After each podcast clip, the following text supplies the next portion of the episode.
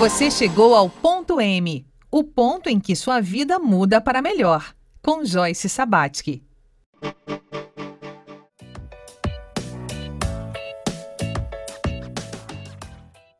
Olá, seja bem-vindo, seja bem-vinda a mais um Ponto M, um programa dedicado a identificar o ponto de mutação na história de vida das pessoas, ou seja, aquele ponto em que a sua vida muda para melhor. E nessa semana é uma semana especial. Nós estamos é, trabalhando o resgate do senso de autonomia e também estamos recebendo convidados especiais para dialogar com os nossos especialistas da bancada de especialistas de ponto M. Então, como sexta-feira é dia de falar de relacionamento, é dia de falar de sexo aqui em ponto M, nós convidamos uma pessoa muito especial, que é o professor David Thiago Cardoso.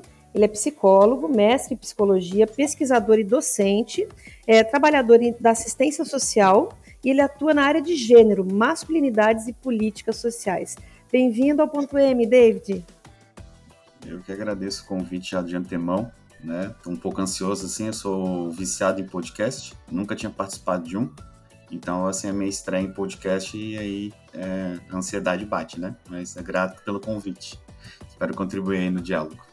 Ah, com certeza. Podcast é um diálogo, né? E, e, eu conheço o seu trabalho, me aproximando dele ali desde 2019, né? A primeira vez que eu li e vi, vi você falando. Então, assim, nessa construção de ponto M, né? Para quem não, não, não sabe, ponto M ele, ele surge em 2019 a partir do encontro de quatro mulheres de idades diferentes que tinham uma questão, né? A questão do empoderamento, que era um tema que estava em voga na mídia. E à medida que a gente fez, foram oito encontros para fundamentar, a gente entendeu logo de cara que assim, como é que podia se falar em empoderamento numa sociedade que estava matando mais mulheres do que nunca? A questão do feminicídio. Então a Maria Terezinha Debatim, que faz parte hoje da bancada de ponto M com a espiritualidade, ela traz esse tema, vamos dizer assim, joga na nossa cara de empoderadas, ei, que empoderamento é esse? E a gente passa então a a ampliar o olhar, entender as nossas questões e entender que se a gente ia fazer um programa para falar disso, a gente tinha que falar de muito mais coisas. E é nesse contexto que a gente te recebe aqui. Seja muito bem-vindo. E eu gostaria que você falasse como é que é a sua atuação profissional. Então, vamos lá. Né, com a minha atuação profissional, eu costumo dizer que eu, eu, eu elevei o nível pai do Cris, porque eu trabalho em muitas áreas, né? Trabalho, sou professor universitário, sou pesquisador, sou é, trabalhador da assistência social, psicólogo, clínico e por aí vai, né? Pai, marido e tudo, esses, todos esses atravessamentos que tem. Então, enfim, meu trabalho é com atualmente é na área de gênero e masculinidades, mais focado em masculinidades, né? Então, em todas as áreas que eu estou, eu acabo trazendo, digo que sou chato do, do gênero e das masculinidades, porque sempre tem esse, esse olhar para essa construção, para essa consciência de gênero e pensando também em outras consciências, né? Consciência de classe, consciência de cor, enfim.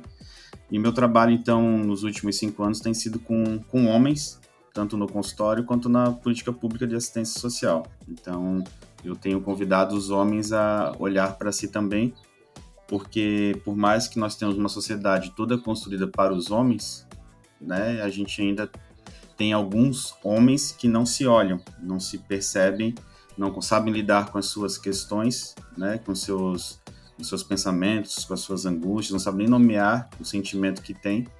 E aí, por conta disso, eu convido eles para dialogar sobre isso, sobre a sua masculinidade e como é que essa masculinidade vai sendo preenchida e vai sendo feita no dia a dia, no cotidiano e nas relações. Então, meu trabalho gira em torno desse homem, dessa masculinidade e desses olhares para, para si, porque quando o homem começa a cuidar de si, numa condição ética, ele começa a cuidar do outro também. E cuidar do outro volta para si, né? Então é sempre uma relação dialógica, dialética de, de construção e de permitir que toda a existência seja possível. Que interessante, profundo, profundo e interessante, tem desdobramentos, né? É, e na prática, o que me chamou a atenção quando eu lhe conheci foi o seu relato é, trabalhando com homens que são autores de violência contra a mulher, né? É, e são, são grupos reflexivos, é isso mesmo o trabalho? Podia explicar um pouquinho melhor para nós? Isso, explico sim. É, então, eu trabalho na, em Balneário Camboriú, na Prefeitura de Balneário Camboriú, no Centro de Referência Especializado de Assistência Social. É, em 2017, apareceu um homem é, dizendo que queria participar de um grupo para trabalhar sua violência. E a gente não tinha esse grupo lá, Ele vinha de Blumenau, e Blumenau tem grupos assim. E como eu estava no mestrado, né, a gestão da, da, assistência social me chamou, olha, você está no mestrado, está trabalhando com gênero, está trabalhando com masculinidade, nós temos essa, apareceu essa demanda, que tal se você pegasse essa demanda para trabalhar?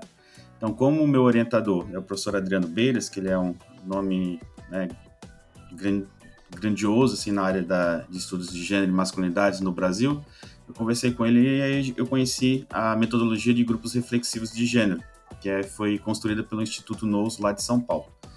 Então, como é que acontece esse grupo? Né, os homens, as mulheres sofrem a violência, elas vão até a delegacia e lá elas vão registrar o BO. Quando essa mulher representa esse homem para dar continuidade ao processo, esse homem é encaminhado ou pelo Tribunal de Justiça ou diretamente pela delegacia para ir até o CREAS, né, desse centro de referência, para ser acolhido né? Então ele é acolhido, ele não é obrigado a participar do grupo no primeiro momento. Ele, a obrigação dele, na medida de proteção né, da Lei Maria da Penha, é ir comparecer ao CREAS. É a gente que vai lutar lá né, para é, conquistar esse homem para participar desse grupo. Então a gente parte do seguinte entendimento e da seguinte fala com esse homem. Porque ele vem falando, eu não cometi violência nenhuma. E a gente fala, pouco importa se você cometeu ou não. Nosso trabalho aqui é, se você cometeu a violência, que ela não aconteça mais. Se você não cometeu a violência, como você está dizendo, que você nunca cometa então. E aqui é o lugar onde você vai poder falar sobre você, falar sobre as suas demandas. Porque na sua fala, porque a fala deles é sempre essa, ninguém escutou eles. Então, olha aqui, a gente está te escutando, em nenhum momento a gente falou que você é autor de violência, em nenhum momento a gente está falando que você é agressor, a gente está te reconhecendo como um sujeito de direito, que tem o direito de ter um lugar para ser ouvido, ser escutado e ser acolhido. E aí a gente oferece então um grupo reflexivo de gênero, que são 10 encontros, entre 4 e 10 homens, o, o encontro dura entre uma hora e meia e duas horas, e nesses 10 encontros, o primeiro encontro é a gente que vai, dizer, vai trabalhar com algumas questões, mas os outros nove encontros são eles que vão trazer as demandas que eles querem. E que demandas são essas? Vejam só que, que incrível que demandas que são, coisa de gente que é de um outro mundo, assim, né? Mas é como eu lido com meus sentimentos, como eu lido com os meus filhos, qual é o papel do homem na sociedade, qual é o papel da mulher na sociedade, é, o que é essa Lei Maria da Penha que tanto falam, o, é, por que, as feministas querem matar os homens. Né? Então, vem essas questões aí que eles querem entender um pouquinho sobre isso. E aí, nesses 10 encontros, a gente vai desdobrando né, até ele chegar à compreensão que é, a Lei Maria da Penha protege a mulher porque a mulher nunca foi protegida, que as feministas querem proteger, inclusive, os homens, para que eles não morram tanto quanto eles têm morrido, né? Então, ele sai de lá entendendo que a masculinidade dele precisa ser repensada, né? Precisa ser repensado. E aí a gente trabalha com essas reflexões. Então, é sempre reflexivo, é sempre dialógico. Tem uma dupla de facilitadores, que é eu e a minha colega, a Natália Pazini Silva, que ela é assistente social. É uma dupla mista que a gente chama.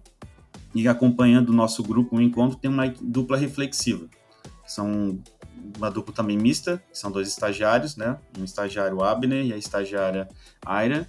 E aí eles ficam escutando o encontro e ao final do encontro eles trazem os sentimentos e afetos que eles tiveram ao ouvir os homens falando e as nossas conversas. E eles trazem a reflexão. Olha só, eu senti que quando vocês falaram sobre paternidade, eu fiquei lembrando sobre meu pai. Né? Como meu pai talvez teve dificuldade em abraçar. E agora eu vejo que é uma construção, né? Nossa, isso é é, ao mesmo tempo que é simples, é fantástico, é fantástico. E se você que está ouvindo ficou engatado nisso e quer saber mais, fica com a gente, porque no próximo bloco a Leia vai fazer uma pergunta para a gente conectar esses dois mundos e para trazer o David cada vez mais perto para a gente, porque todo mundo ganha nesse diálogo. Então fica com a gente.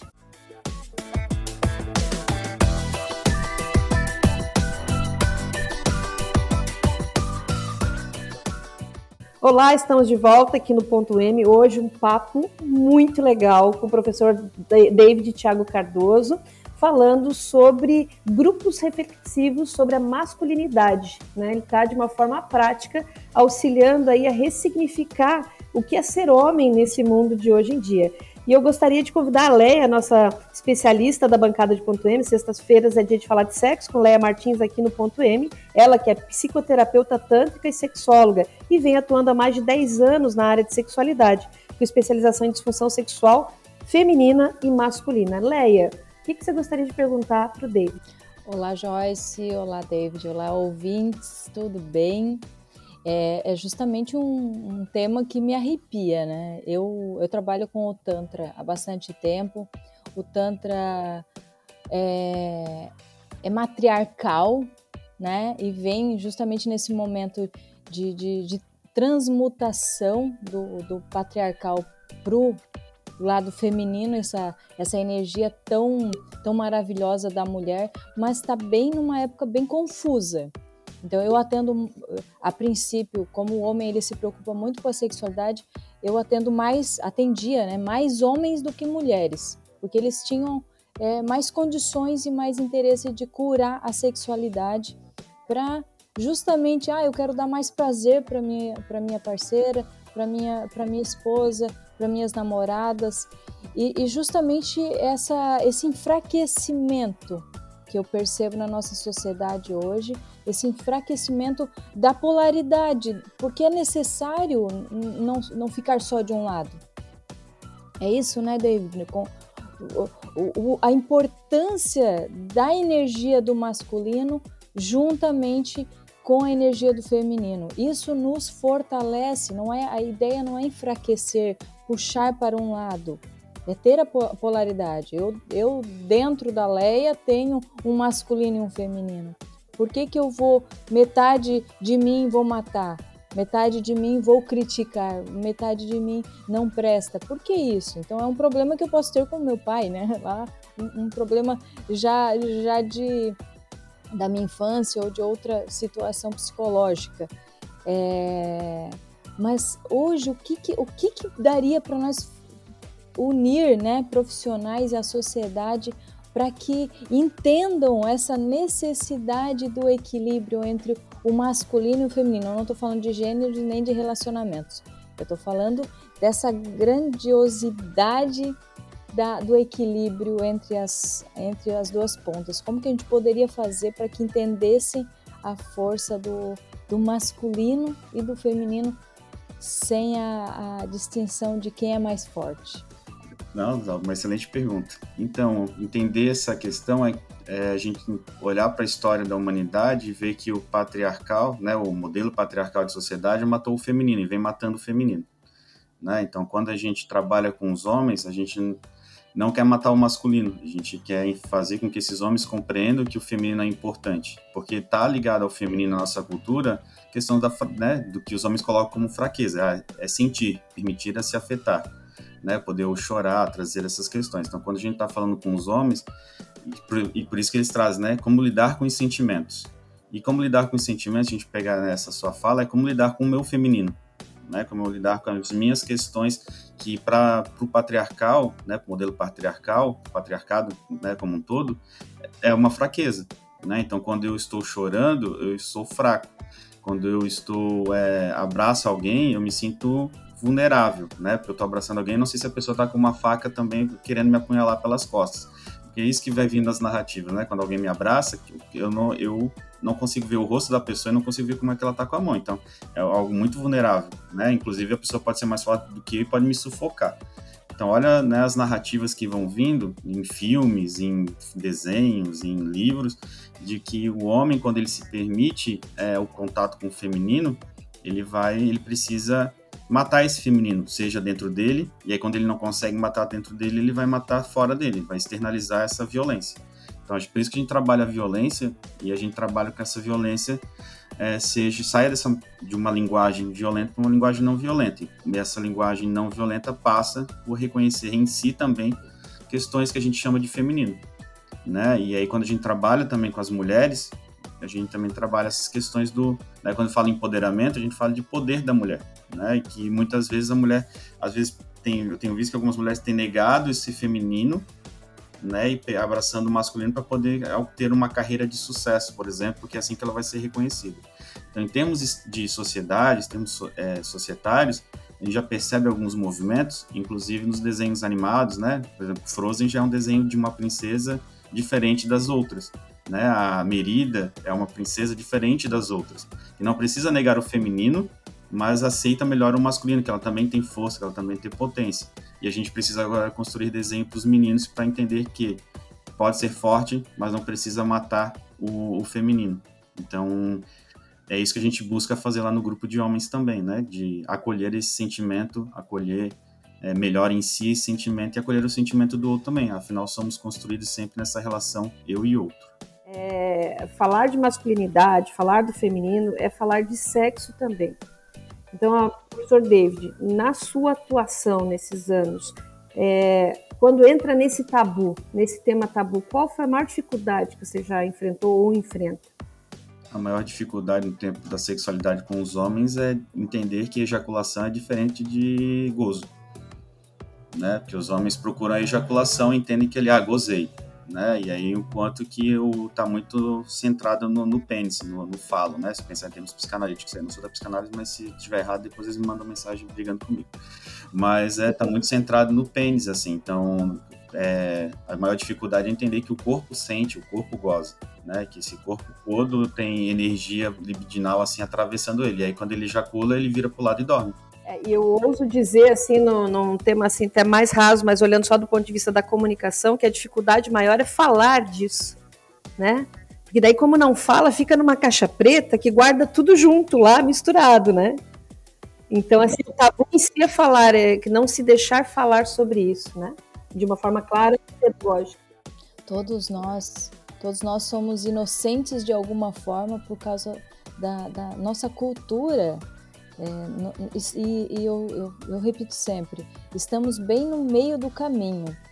Nossa geração anterior foi bem massacrada, nossas, nossas mães, avós, né, geração para trás, e já estamos recebendo uma nova geração onde os filhos estão falando sobre a sexualidade, sobre gênero, sobre eu sou bissexual, foda-se, né? Desculpa o palavrão, mas é, estão muito mais abertos e nós pais ainda estamos assim meio confusos de como que eu vou criar, porque eu fui criado assim, e agora como é que é esse novo universo? Então, ainda estamos em um momento bem delicado, assim. É, os homens, né, os homens, os homens até falam sobre isso, mas falam de um jeito que, que, que, é errado falar, né? Que não, não leva a lugar nenhum. Na verdade, não é que é errado, tipo, é um jeito de falar, mas é, não leva a lugar nenhum é o lugar de que é muito mais valorizar o ato né, do, do, da ejaculação que os homens falam. É o famoso foda-se, eu vou falar mesmo, porque eu sou homem eu posso falar. Né? E aí os homens não pedem desculpa quando falam palavrão, tá vendo? Você pedir desculpa, ela pedir desculpa, não pedir, né? Porque a gente tá acostumado a falar desse, nesses termos assim. Então os homens falam que são toda não é somente o falar, é o compreender e o refletir sobre essa sexualidade, de que o, a relação sexual, por mais que o gozo é solitário, né? Eu ejaculo e é eu que estou gozando, é, mas ele é na relação com o outro, seja no, na, na, né, na fantasia com o outro, seja na, no contato real com esse corpo que está ali. Então, é, os homens, por isso que talvez eles procuram tanto, é, eu quero dar prazer para minha companheira, quando na verdade eles precisam dar prazer para si também, né? E é que entender que é uma relação de dois sujeitos, né? Enfim, é pensar sobre isso e pensar, né? É, acho que esse é o ponto, saber dialogar. É, eu gostaria de convidá-lo aqui no ar, assim, para você estar conosco na próxima temporada, porque você tem muito conteúdo, é muitas caixinhas para abrir aí, para a gente conversar num papo aberto, né? E reto aí, para realmente trazer esclarecimento e educação, porque é só a educação que transforma. Né? E é isso. Então, é, dessa forma, eu gostaria de agradecer a presença, né? E, e, a gente encerrando essa semana, né? O cultivo de biografias ele tem esse espírito de cultivar a vida em todas as suas adversidades, como uma planta rara e repleta de força curativa. Agradecemos profundamente todas as experiências compartilhadas nessa última semana, torcendo para que tenhamos sido instrumento para aquela mensagem que precisava chegar ao seu coração. Nos encontramos aqui na semana que vem. Fique agora com esse belo poema escrito por Rudolf Steiner.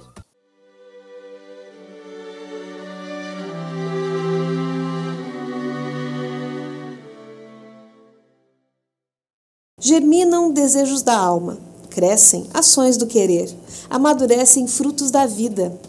Eu sinto meu destino, meu destino me encontra. Eu sinto minha estrela, minha estrela me encontra. Eu sinto minhas metas, minhas metas me encontram. Minha alma e o mundo são somente um. A vida fica mais clara ao meu redor. A vida fica mais difícil para mim. A vida fica mais rica em mim. Aspire a paz, viva em paz, ame a paz.